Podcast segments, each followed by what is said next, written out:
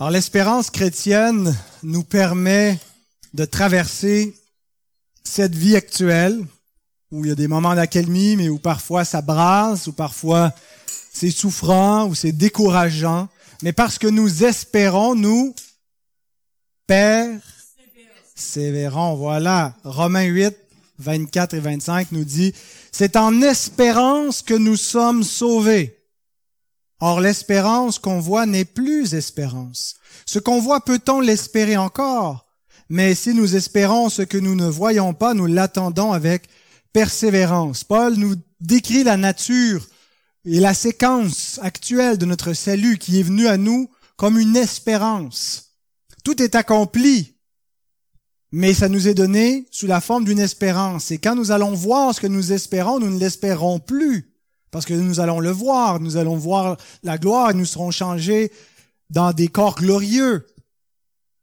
Nous aurons des corps glorifiés comme celui de Christ.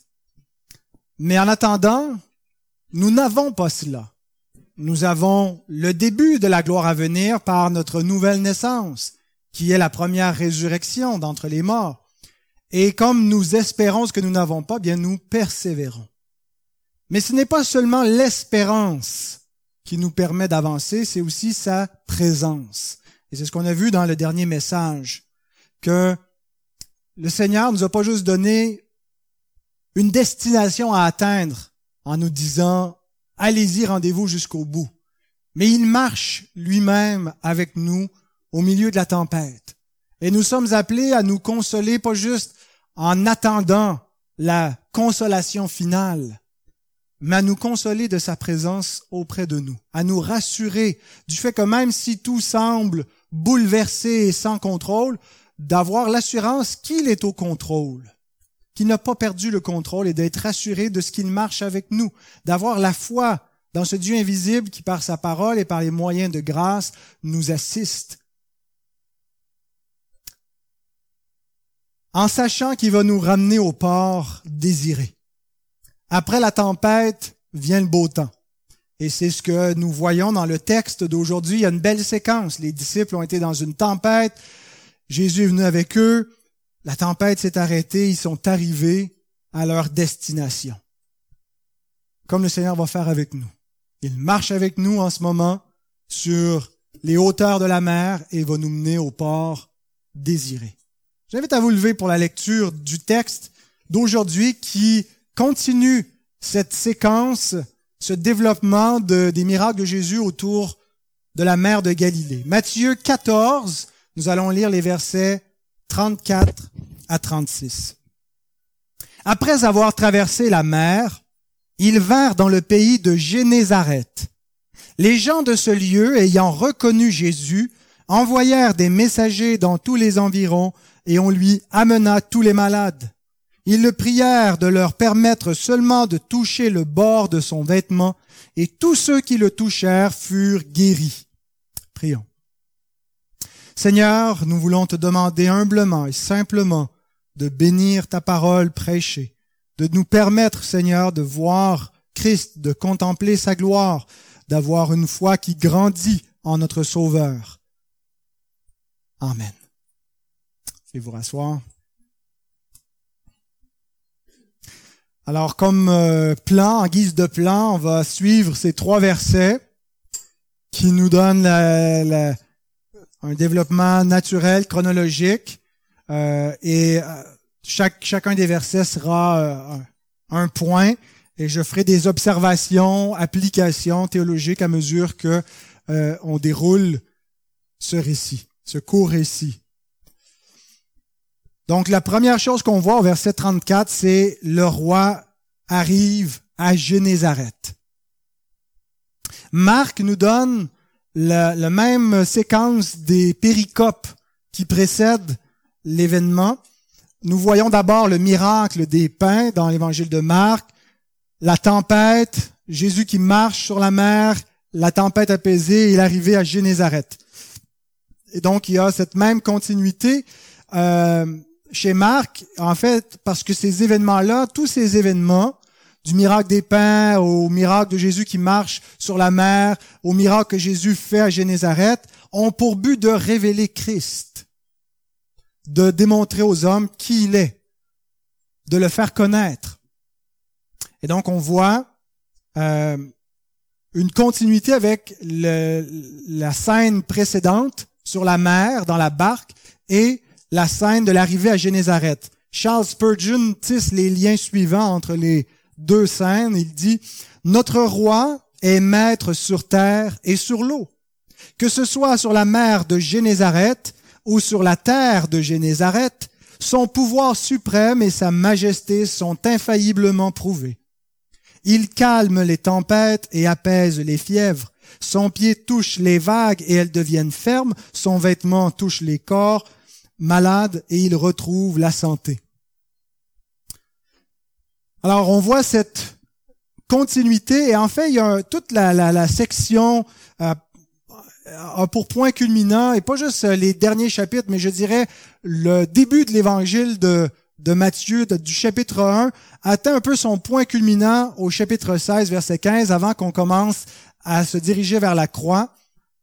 Au terme de toute cette première section de l'évangile, on pourrait dire la première moitié de l'évangile de Matthieu, Jésus pose une question à ses disciples. Qui dites-vous que je suis? Et chaque événement qu'on progresse, chaque scène avec Jésus que l'on voit, nous amène vers cette question. Qui dites-vous que je suis? Qui est cet homme qui fait ces miracles, qui multiplie les pains, qui marche sur la mer? Qui est-il? Et c'est la question cruciale. Alors on voit qu'il y a cette trajectoire dans l'ensemble de nos récits pour nous mener vers ce point culminant où Jésus pose la question à ses disciples et nous la pose en même temps. Qui dit-on que je suis? Et vous, qui dites-vous que je suis? Dans Matthieu 16, verset 15. Mais euh, s'il y a une continuité dans la trajectoire de nos récits pour nous présenter le Christ, il y a une trajectoire qui n'était pas continue, c'était celle de la destination des disciples quand ils sont embarqués dans la barque. Ils ne s'en allaient pas à Génézareth. Jean nous dit, Jean 6, verset 17, que quand il les a fait monter dans la barque, ils devaient s'en aller à Capernaum et Jésus allait les rejoindre là. C'était le point de ralliement. Et donc, s'ils arrivent à Génézareth, qui est de 5 à 8 kilomètres, dépendamment où ils sont arrivés sur le rivage de Génézareth, 5 à 8 kilomètres un peu plus au sud-ouest de Capernaum, c'est que ils ont dévié. Ils avaient mis le cap sur Capernaum et la tempête les a fait dévier. C'est exactement comme dans nos vies. Nous avons nos plans, nous avons nos projets, nous avons nos destinations, et ça n'arrive pas exactement comme nous le projetons, comme nous l'espérons. Et c'est pourquoi Jacques nous dit, euh, quand on fait des projets, quand on se projette dans l'avenir, il faut dire, si Dieu le permet, s'il plaît à Dieu, que nous traversions la mer et que nous nous rendions à Capernaum, nous irons. Et c'est très important de garder cela en tête que euh, le but de la prière, c'est pas de faire en sorte que Dieu mette son agenda, qu'il règle son agenda sur le nôtre. On essaie de tordre le bras à Dieu, de convaincre Dieu, puis à force de prier, de jeûner, Dieu va s'ajuster à nous. On prie pour que notre cœur s'ajuste, parce qu'une des difficultés dans notre vie, c'est d'accepter la volonté de Dieu. On a des attentes. Et le but de Dieu, c'est pas de satisfaire nos attentes, c'est de nous rendre satisfaits dans ses plans, dans son contrôle, dans sa providence pour nous. Et c'est souvent souffrant. Dieu permet bien des revers. Et quand on est déçu, quand on a des attentes pour nos relations, pour notre vie, et qu'elles n'arrivent pas comme on l'espérait, ben, on a deux choix. Euh, soit que euh, on s'aigrit euh, qu'on devient amer, qu'on devient frustré contre les gens, contre l'Église, contre notre mari, notre femme, nos enfants, notre vie, contre Dieu, ou soit qu'on s'humilie, soit que on, apprend à accepter la volonté de Dieu et à lui dire, non pas change tes plans pour les mettre selon les miens, mais change mon cœur pour qu'ils soient humbles devant toi, qu'ils acceptent ta volonté. Et donc c'est euh, ce que nous sommes appelés à faire lorsque Dieu fait dévier notre trajectoire. Et le Seigneur avait un plan noble, il voulait sauver des gens à Génézareth, alors il juge qu'il est convenable de leur faire faire un petit détour. Euh, ça va les rallonger, mais le Seigneur a un plan qui a pour perspective l'éternité. N'oublions jamais quand Dieu fait dévier nos trajectoires que Dieu a un plan. On ne le comprend pas toujours dans l'immédiat, mais apprenons à, à, savoir et à croire que Dieu voit les choses dans une perspective éternelle et qu'il fait tout concourir à notre bien pour sa gloire.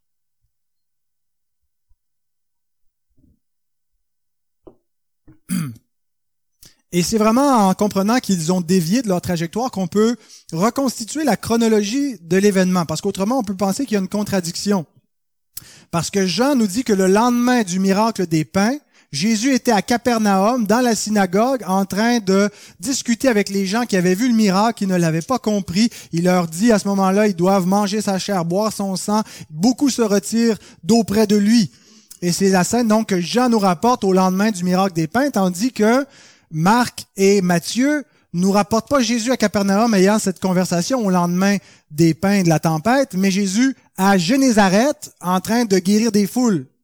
Et donc, il n'y a pas de contradiction. C'est qu'en fait, ils s'en allaient vers Capernaum, ils ont dévié, sont arrivés à Génézareth, se sont mis en chemin vers Capernaum pour parcourir ces 5 à 8 kilomètres. En chemin, ils ont été reconnus, Jésus a été reconnu, et les gens commençaient à affluer partout où il allait. Les gens venaient vers lui. Et, Marc semble nous permettre de faire cette lecture parce qu'on voit qu'il y a un mouvement. Jésus n'est pas juste arrivé à Génézareth et il est resté là. Il est arrivé à Génézareth pour se déplacer. Il ne nous dit pas où, mais euh, en rapprochant avec Jean, on voit qu'il s'en allait vers Capernaum. Euh, Marc 6, 55, 56, et l'on se mit à apporter les malades sur des lits partout où l'on apprenait qu'il était en quelques lieux qu'il arrive dans les villages, dans les villes ou dans les campagnes. Donc c'est après avoir accosté à Génézareth. Un petit mot sur Génézareth, cette région-là, parce que je pense que c'est significatif euh, qu'ils arrivent à cet endroit-là. Le, le, Génézareth était une plaine d'environ 5 km euh, de long, 1,5 km de large, une plaine extrêmement fertile, un des plus beaux coins autour de la mer de Galilée. On le retrouve dans l'Ancien Testament, Génézareth, mais généralement sous le nom de euh, Kinéret. Euh, il est parfois parlé de la mer de Kinéret, donc c'est la mer de Génézareth. La plaine de Kinéret aussi, on retrouve cette expression-là. L'historien juif Flavius Joseph et le Talmud des Juifs, qui était leur commentaire rabbinique sur l'Ancien Testament, écrit dans la période intertestamentaire, nous décrit Génézareth comme un jardin luxuriant, comme un endroit où toutes les espèces de fruits euh, excellents poussent toute l'année avec une grande abondance et ils sont plus délicieux que tous les fruits d'ailleurs de toute la région, de, tous les, pays d'Israël, les, les coins d'Israël. Alors c'est vraiment comme un jardin d'Éden, Génézareth. Euh, le, lieu de plaisir où poussaient toutes les espèces de plantes agréables que Dieu avait créées. Et d'ailleurs, dans l'étymologie Génézareth, il y a la racine euh, Gan, Ganézareth, je présume en hébreu, qui veut dire jardin. Donc, euh, cette ville est, est, est, comme le jardin d'Éden. Et John Gill, le commentateur euh, du 18e euh, siècle, fait ce parallèle avec ce qui nous attend concernant notre destinée où nous arriverons après la tempête. Ainsi, après un long et pénible passage sur la mer de ce monde, les saints arrivent enfin sains et saufs à leur havre désiré et entrent dans un pays des plus délicieux, un paradis, un jardin de plaisir, où tous les fruits délicieux et toutes choses désirables sont un délice éternel. Là ils seront conduits à des fontaines d'eau vive, dans la plénitude de la joie.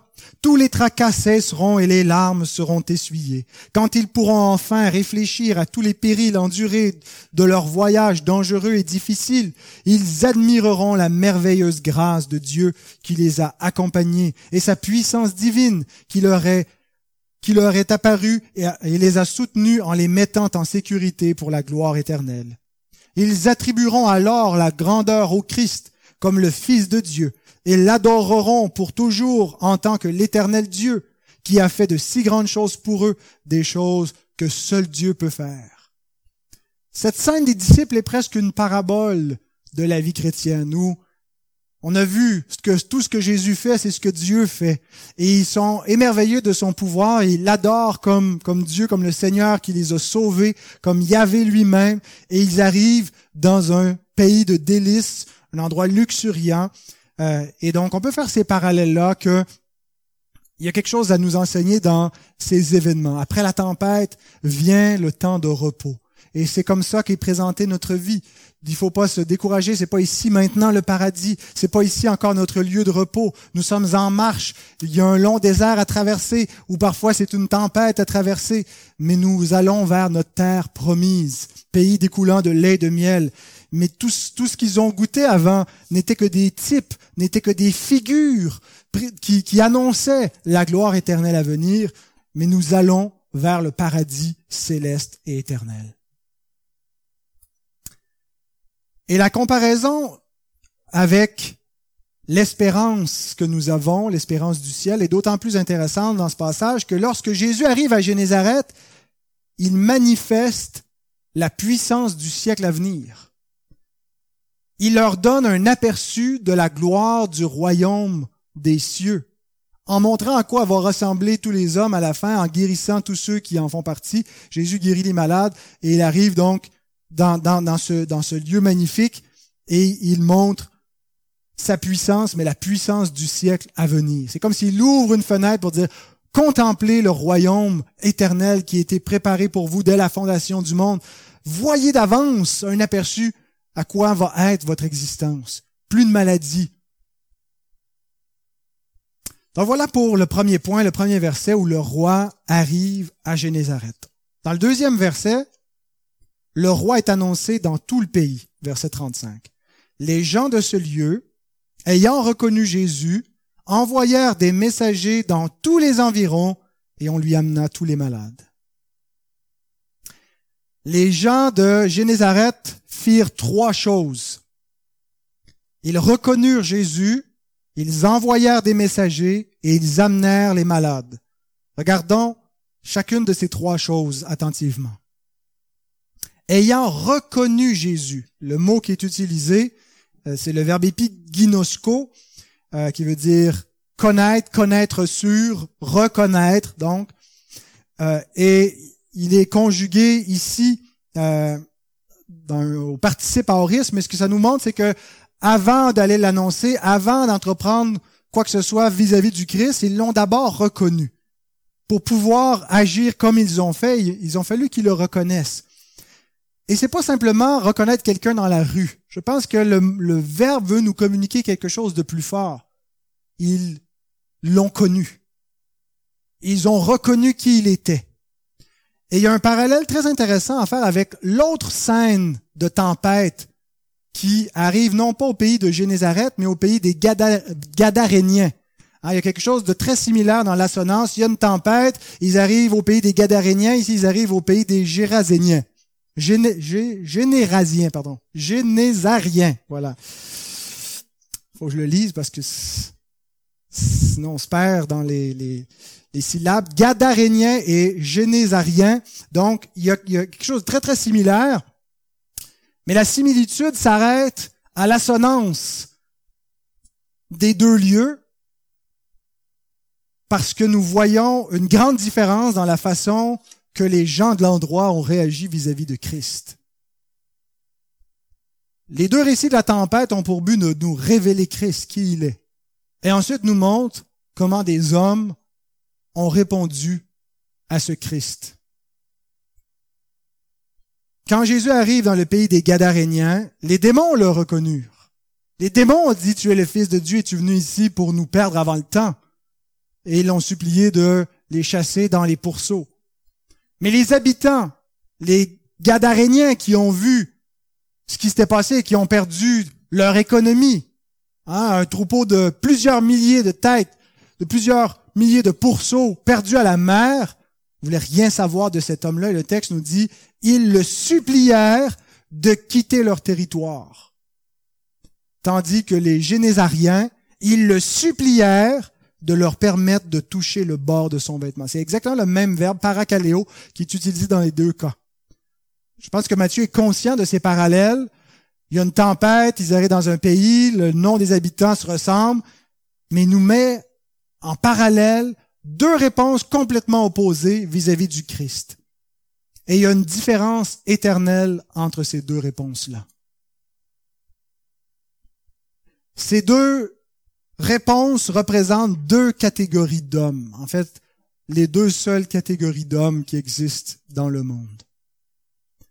L'expression la plus euh, simple à laquelle on peut ramener toutes les classes, toutes les races, tous les humains se résument dans ces deux catégories d'hommes.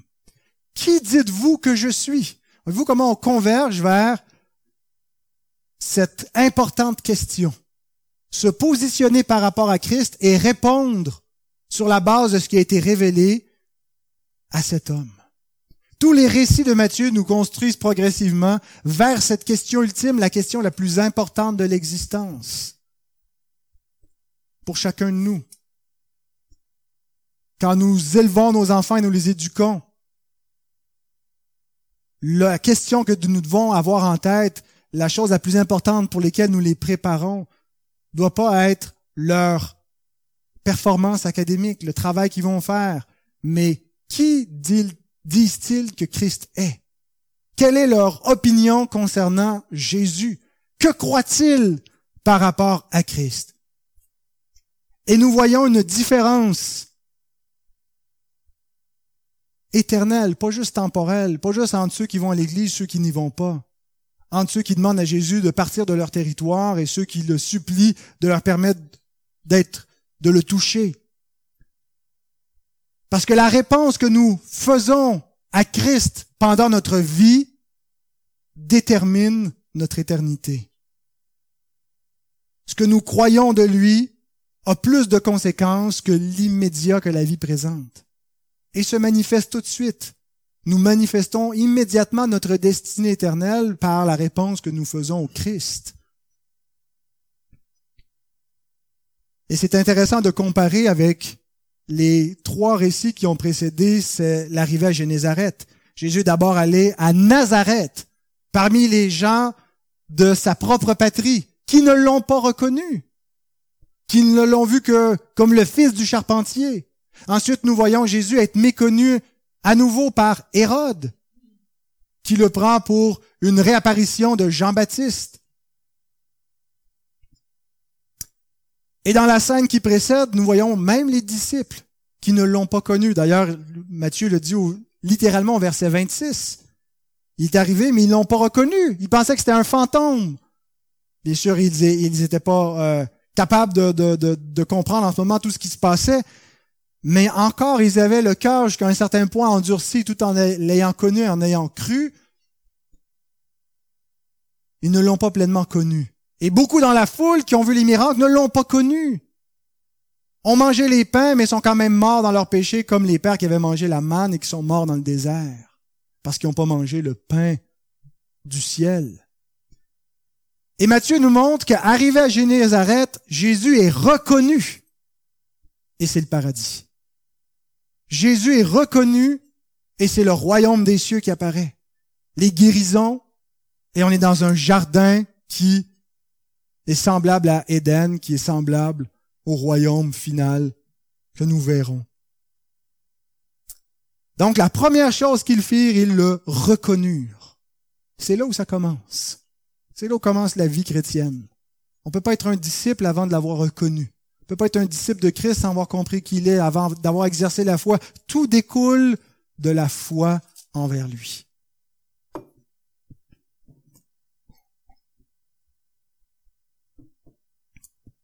Mais deuxièmement, peut-on le reconnaître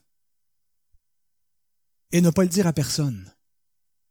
Une fois qu'ils le reconnurent, ils envoyèrent des messagers.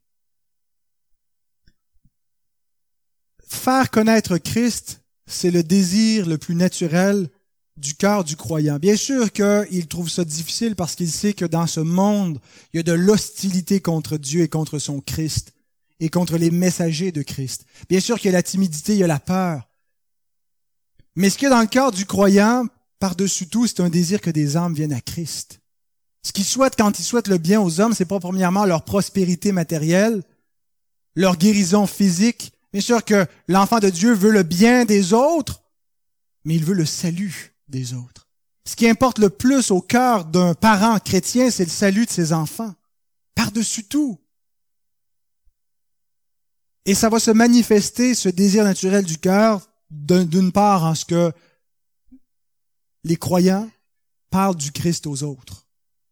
On n'est pas toujours des champions évangélistes, ça ne veut pas dire qu'on va aller prêcher dans les rues, mais on va chercher à parler de Jésus aux autres. On va chercher à amener d'autres à Christ, de leur présenter notre Sauveur, d'entamer des conversations, de chercher à ouvrir des portes. On va prier que le Seigneur nous donne des opportunités, nous donne le courage.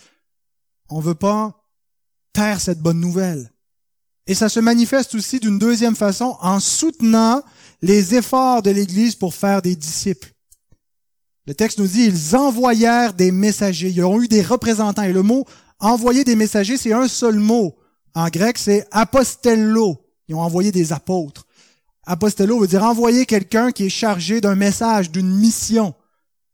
Comme le Seigneur a envoyé ses disciples comme des apôtres pour faire de toutes les nations des disciples, ben, eux qui ont cru ont envoyé des représentants pour l'annoncer aux autres dans les villes, les villages avoisinants.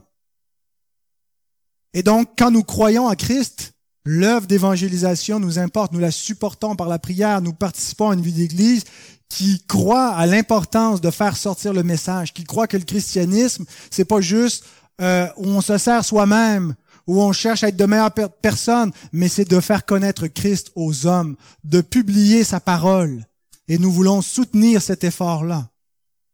Et troisièmement, après avoir reconnu Jésus, après avoir envoyé des messagers, ils emmenèrent les malades. Ils n'ont pas seulement annoncé Jésus, mais ils ont porté jusqu'à lui ceux qui ne pouvaient pas se porter eux-mêmes.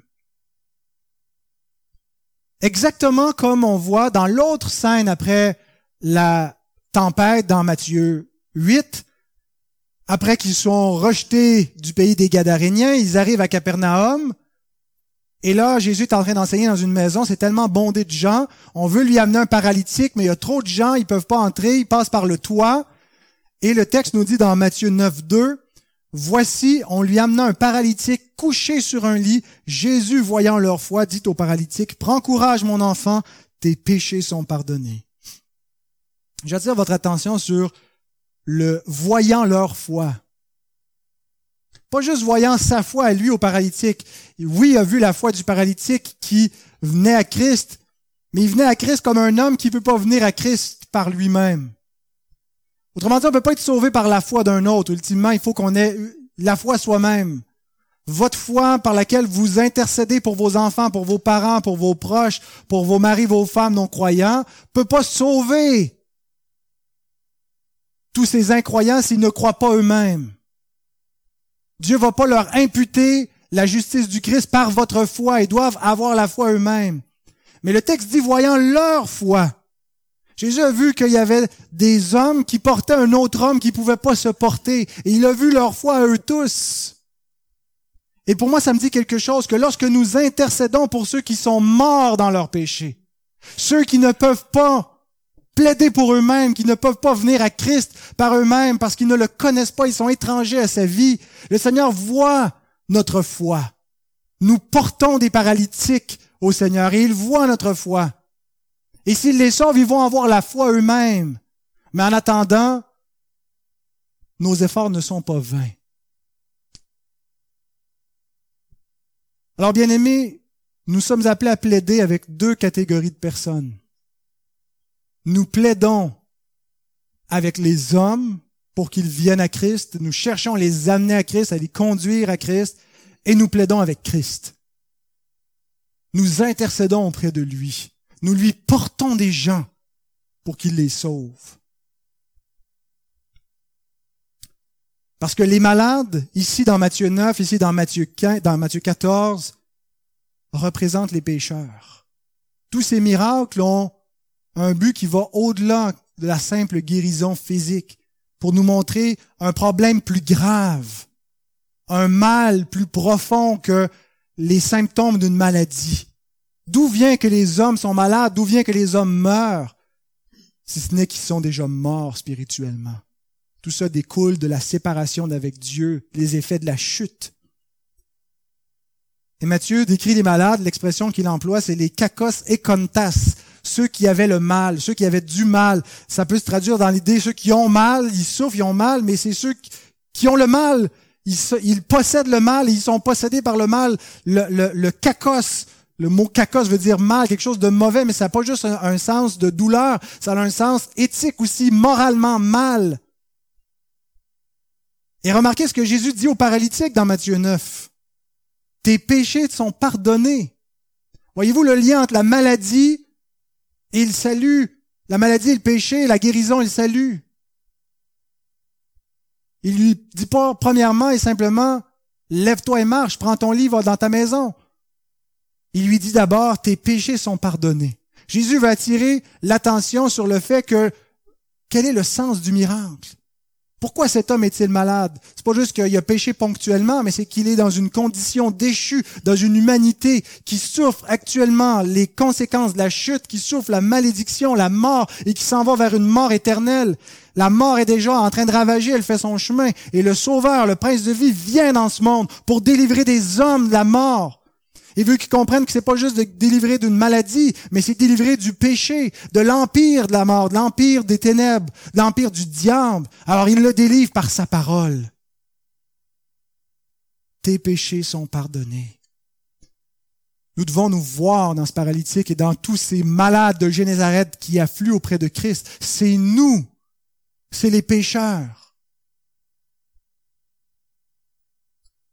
Alors ce que nous cherchons, c'est à provoquer un contact entre Christ et les pécheurs.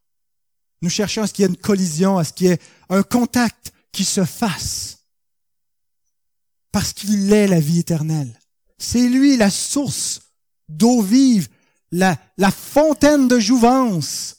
Les hommes cherchent le Saint Graal, cherchent quelque chose qui va leur donner la vie éternelle. Ils pensent aujourd'hui, les gens de, de, Silicon Valley, qu'avec la technologie, on va remplacer sans cesse nos organes, puis on va atteindre la vie éternelle parce qu'on n'aura plus d'organes qui meurent, un cœur qui meurt pas, puis on devient des machines. Les hommes cherchent l'immortalité. Ils la cherchaient dans l'Antiquité, dans leur paganisme, dans leur religion. Les hommes cherchent l'immortalité parce que Dieu a mis dans le cœur de l'homme la pensée de l'éternité. C'est contre leur constitution de mourir. C'est contre la nature créée. On dit que c'est une mort naturelle. On comprend ce que ça veut dire, que c'est pas une mort provoquée. Mais la mort n'est pas naturelle. Elle est, elle ne vient pas de la nature créée. Elle vient de la conséquence de la chute. Et Christ vient comme le prince de vie. Celui qui enlève la mort. Celui qui donne, qui promet un corps nouveau. Je suis sorti cette semaine avec un ami puis en chemin, en revenant, on marchait sur le trottoir, puis on a vu quelqu'un qui était assis au centre-ville de Saint-Jérôme en train de fumer un joint. s'est arrêté pour lui parler. Et puis, euh, on a eu une très bonne discussion avec lui. C'était quelqu'un qui était dans une maison de transition. On a une maison de transition à deux pas d'ici. Les détenus qui sont remis en libération conditionnelle passent ici par le centre-ville, une partie d'entre eux de Saint-Jérôme. Et puis, euh, donc, il avait une autorisation médicale à fumer parce qu'il dit qu'il est en train de mourir plein de ses organes qui ne fonctionnent plus, trop abusé de son corps. Et il nous raconte en deux, trois minutes toutes ses souffrances, toute sa misère. Et, euh, et ça m'a donné à ce moment-là une compassion pour lui. on regarde les pécheurs, puis on a du mépris, puis on se dit, ils ont ce qu'ils méritent. Et des fois, on les regarde, on a pitié d'eux. On voit qu'ils qu'ils voient pas pourquoi ils sont dans cet état-là. Bien qu'ils soient coupables, ils font pitié, ils sont miséreux. Et je lui ai dit, aimerais-tu avoir un corps nouveau, un corps flambant neuf? Un corps qui ne meurt pas, un corps immortel. Il dit, ah, ça serait trop beau, ça serait trop extraordinaire. Ben, j'ai dit, si tu viens dimanche matin, je vais te dire comment faire. Et je lui explique que je suis pasteur de l'église réformée baptiste. À un coin de rue, j'indique la place, puis j'ai dit ce que je vais prêcher dimanche matin. Je vais te parler d'un homme qui est venu dans ce monde pour donner aux mortels comme nous, comme nous sommes l'immortalité. J'ai dit, tu l'auras pas tout de suite, le corps nouveau.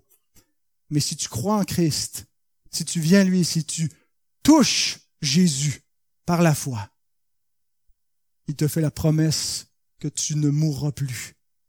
Il y avait l'air très intéressé, je ne le vois pas en ce moment dans la salle, il a peut-être été retenu, mais j'ai prié pour lui que le Seigneur puisse l'attirer à lui. Et donc nous voyons dans la dernière scène que l'effort des, gens de Génézareth n'est pas vain. Ce contact qu'ils cherchent à provoquer entre Jésus et la foule va produire quelque chose. La dernière scène, c'est le roi qui guérit tous ceux qui le touchent, au verset 36. Ils le prièrent de leur permettre seulement de toucher le bord de son vêtement, et tous ceux qui le touchèrent furent guéris.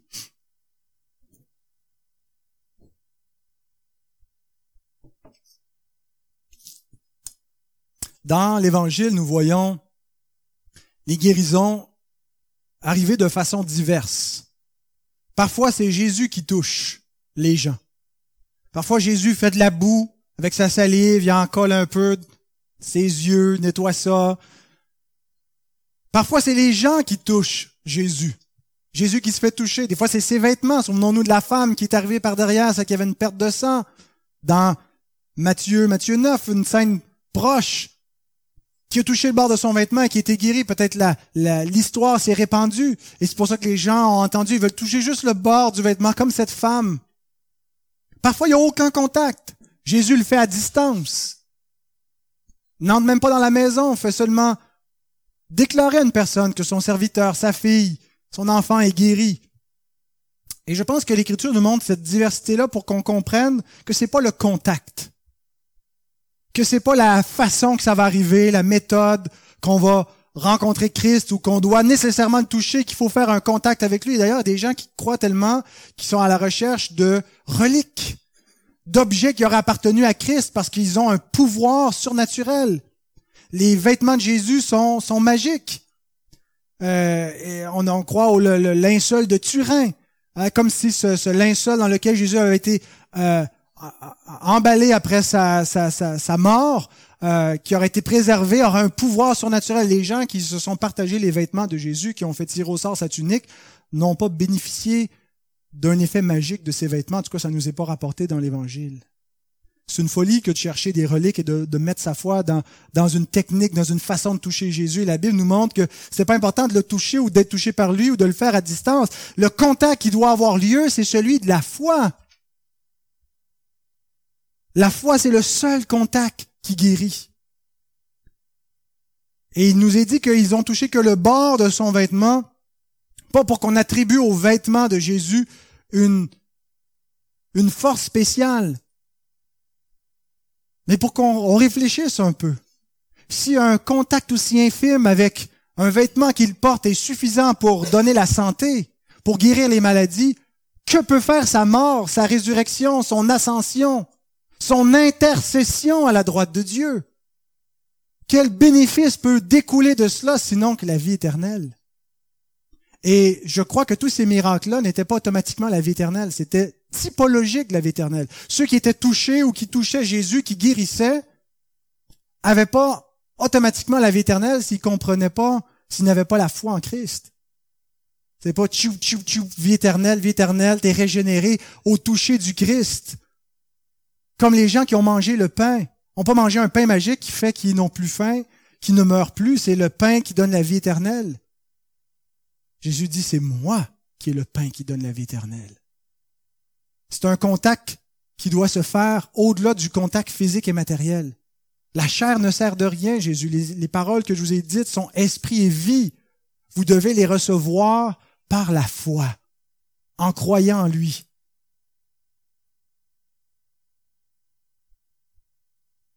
Mais je pense aussi que le texte nous montre qu'ils ont touché le bord de son vêtement pour nous dire le moindre des contacts réels avec Christ, la plus petite foi, mais qui est une foi réelle en lui, est suffisante.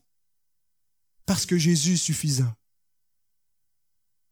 Comme avec la petite foi de Pierre. Pourquoi as-tu douté? Homme de peu de foi. Non pas homme sans foi. Il a une petite foi, laissée à elle-même qui peut rien faire mais parce qu'elle est placée dans celui qui est tout-puissant, il ne peut pas périr. La mer ne peut pas l'engloutir. Oui, on peut mourir dans cette vie, mais la mort ne peut pas nous séparer de l'amour de Dieu. Quand Paul énumère les promesses que rien ne peut nous séparer de l'amour de Dieu, il veut pas dire va rien nous arriver. Parce qu'il met dans le rien qui peut nous séparer de l'amour de Dieu, même la mort. C'est-à-dire la mort va frapper parce qu'après il nous parle qu'on est comme des brebis menées à l'abattoir à cause de son nom, qu'on nous, on nous persécute et on nous fait mourir tout le jour. Mais même ça, ne peut pas nous séparer de son amour. Et c'est pas grâce à la force de notre foi pour nous accrocher à lui. C'est grâce à la force du bras du Seigneur qui nous tient. Et la manifestation que nous sommes à lui, c'est notre foi. La foi se manifeste. Elle se manifeste toujours par une main tendue. C'est pour ça que Paul dit quiconque invoquera le nom du Seigneur sera sauvé dans Romains 10, 13. C'est pas la prière qui sauve, c'est pas la prière de la repentance qui sauve, mais la foi en Jésus se manifeste toujours par une main tendue, par la prière que l'on fait à Christ.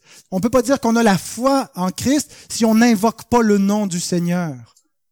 Si on ne dit pas au Seigneur, sauve-moi, je péris.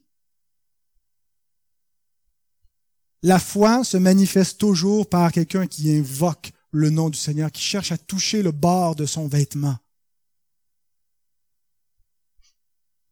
Et aussi peut-être que Matthieu veut nous communiquer l'idée qu'il touchait seulement le bord du vêtement parce que les pécheurs ne sont pas dignes de lui. Je ne suis pas digne de m'approcher. Je ne suis pas digne que tu entres dans ma maison. Dis seulement une parole.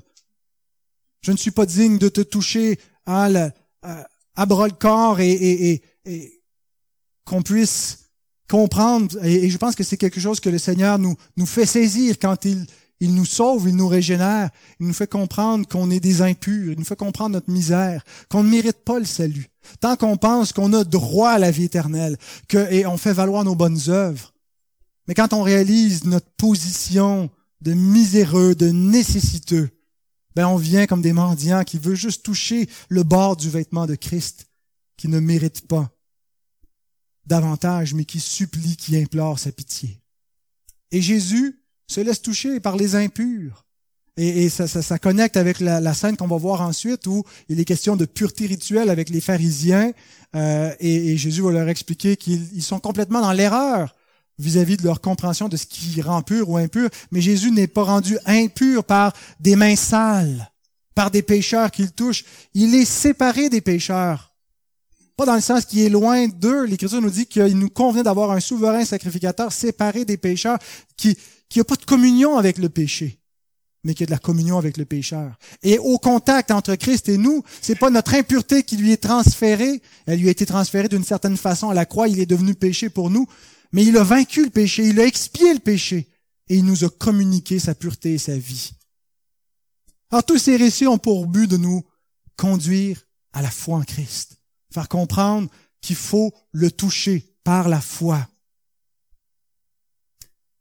Et Matthieu ajoute que tous ceux qui le touchèrent furent guéris. Au début du chapitre 14, on voit un roi persécuter les gens de son royaume, couper la tête à un citoyen de son royaume. Ici, nous voyons un roi qui guérit tous ceux qui entrent dans son royaume. Il y a un contraste énorme entre ces deux rois. Jésus lui-même dit, vous savez que ceux qui règnent sur les nations les tyrannisent, les abusent. Il n'en sera pas ainsi dans mon royaume. Moi, je suis pas venu pour me faire servir par vous, mais je suis venu prendre soin de vous. Et si vraiment vous êtes mes disciples, mes enfants, vous allez faire la même chose. Il nous donne la règle d'amour, la règle de conduite. Le verbe furent guéris, dia sozo. Sozo, c'est le verbe sauver qui est employé quand on parle d'être sauvé, avoir la vie éternelle, avoir le salut. Euh, mais ici, il combine diasozo, l'idée de, de, secourir, d'être sauvé d'un danger, comme Paul, et diasodze de la mer à la, dans, la, dans les actes des apôtres, c'est le même mot qui est employé. C'est pas un verbe qui euh, réfère spécifiquement à la guérison physique. Et je pense que c'est volontaire de la part de de Matthieu où il combine l'idée de guérison avec le salut d'être secourus d'un danger. Les gens étaient secourus de leur maladie pour montrer que c'est il y a quelque chose de salvifique dans leur guérison. C'est pas juste une guérison physique, c'est une guérison spirituelle. Ils ont dans cette guérison parce qu'ils croient en Christ quelque chose de plus qu'un corps qui va mieux, mais la vie éternelle, qui est la semence, la graine d'un corps immortel. Oui, le salut inclut la guérison physique, mais à la résurrection. Et eux-mêmes n'ont pas eu le corps immortel à partir de ce moment-là. Ils n'ont plus jamais été malades, ils n'ont plus eu de rhume, ils sont plus morts. Ils sont tous morts pareil, parce que c'était pas la résurrection finale que Jésus leur a donnée. c'était un avant-goût de la puissance du siècle à venir. C'était des miracles typologiques. Le seul miracle eschatologique qu'on a dans le Nouveau Testament, c'est la résurrection de Christ.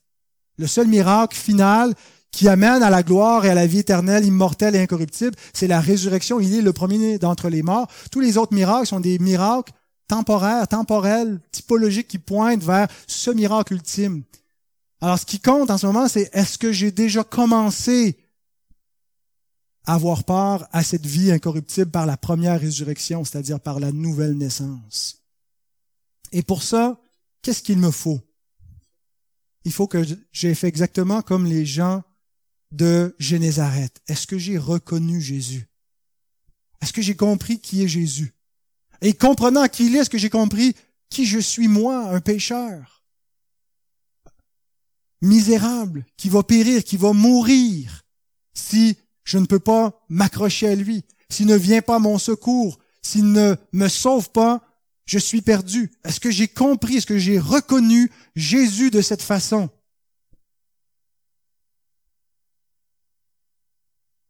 Et l'avez-vous touché? Jésus n'est pas mort. Il est vivant.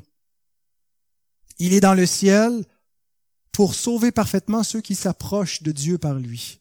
C'est ce que nous lisons dans Hébreux 7, 24 à 27, et je termine avec cela. Mais lui, parce qu'il demeure éternellement, il n'est pas comme les autres souverains sacrificateurs qui ne demeuraient pas éternellement, qui mouraient après un certain temps, qui devaient être remplacés et qui, par conséquent, avaient un sacerdoce transmissible. Le sacerdoce aaronique est un sacerdoce qui se passe de génération en génération. Mais le sacerdoce melchisédékien, selon l'ordre de Melchisédek, est un sacerdoce où on ne voit aucune succession. Melchizedek est présenté dans les Écritures comme une figure du Christ à venir, le Christ glorifié, grand prêtre auprès de Dieu, qui ne meurt plus, qui intercède éternellement pour son peuple, qui le maintient, qui le garant de la, nouvelle alliance et qui lui assure euh, qu'il va demeurer, euh, le peuple va demeurer éternellement en présence de Dieu, parce que le grand prêtre est éternel. Il ne meurt point. Il n'est pas un grand prêtre mortel comme les autres. Alors, mais lui, parce qu'il demeure éternellement, possède un sacerdoce qui n'est pas transmissible. Il n'y en aura pas d'autres prêtres. Il ne partage pas son sacerdoce avec d'autres prêtres sur terre. Il est le seul prêtre et on peut aller à lui directement. C'est pour cela qu'il peut sauver parfaitement ceux qui s'approchent de Dieu par lui, étant toujours vivant pour intercéder en leur faveur. On peut avoir l'impression, quand on lit les évangiles, qu'on est désavantagé par rapport aux gens qui ont côtoyé Jésus, qui l'ont vu. Mais voyez la réponse de beaucoup d'entre eux, ce qu'elle a été, ça a été l'endurcissement, ça a été de le voir comme un imposteur, de le rejeter, de, ne pas arriver à croire. Ça n'a pas été un avantage pour eux de le voir, ça les a rendus plus coupables encore. Mais on a l'impression qu'il y a un avantage de pouvoir avoir accès à Jésus. Est-ce que nous n'avons pas accès à Jésus? Jésus est venu sur terre et il est venu accomplir sa mission pour nous donner un plus grand accès à Dieu par lui. Il est plus disponible que jamais. Il est plus disponible dans son œuvre achevée qu'il était disponible pour guérir et secourir les gens pendant qu'il marchait sur la terre. Il demeure vivant pour intercéder en leur faveur, pour sauver parfaitement, pas qu'un peu, mais entièrement sauver totalement, parfaitement tous ceux qui s'approchent de Dieu par Christ. Il nous convenait en effet d'avoir un souverain sacrificateur comme lui, saint, innocent, sans tache, séparé des pécheurs et plus élevé que les cieux. S'il est profitable pour nous qu'il soit plus sur la terre, Jésus dit, il est avantageux pour vous que je m'en aille. Mon départ va vous apporter une plus grande bénédiction parce que ce que je vais faire pour vous du ciel, puis celui que je vais vous envoyer du ciel, le consolateur qui va achever l'œuvre commencée parmi vous, va vous donner une plus grande bénédiction. Et je dirais que notre compréhension de Christ, notre perspective est beaucoup plus grande en ce moment que celle que pouvaient avoir les disciples dans la barque qui ont vu les miracles, qui ont, ils n'avaient pas encore compris, il n'y avait pas encore cette perspective-là de ce, de ce sauveur, de ce Seigneur éternel assis sur le trône à la droite de Dieu. Lui n'a pas besoin, comme les souverains sacrificateurs, d'offrir chaque jour des sacrifices d'abord pour ses propres péchés, ensuite pour ceux du peuple, car ceci il l'a fait une fois pour toutes en s'offrant lui-même. Voilà comment il a apporté le salut, la guérison ultime, comment il sauve parfaitement. Il s'est offert lui-même une fois pour toutes pour nous donner la vie. Prions.